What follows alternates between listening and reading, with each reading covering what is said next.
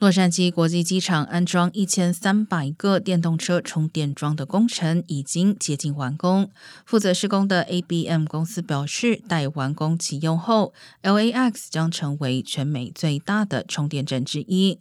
目前已经有八百三十二个充电桩可以使用，包括一般可在八小时左右将电力充满的 Level Two 接头，还有仅需约二十分钟左右就能充满百分之八十电力的快充插头。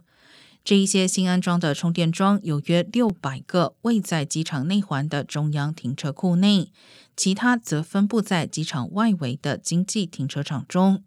有充电桩的停车位同样可透过 flylax.com 事先预约。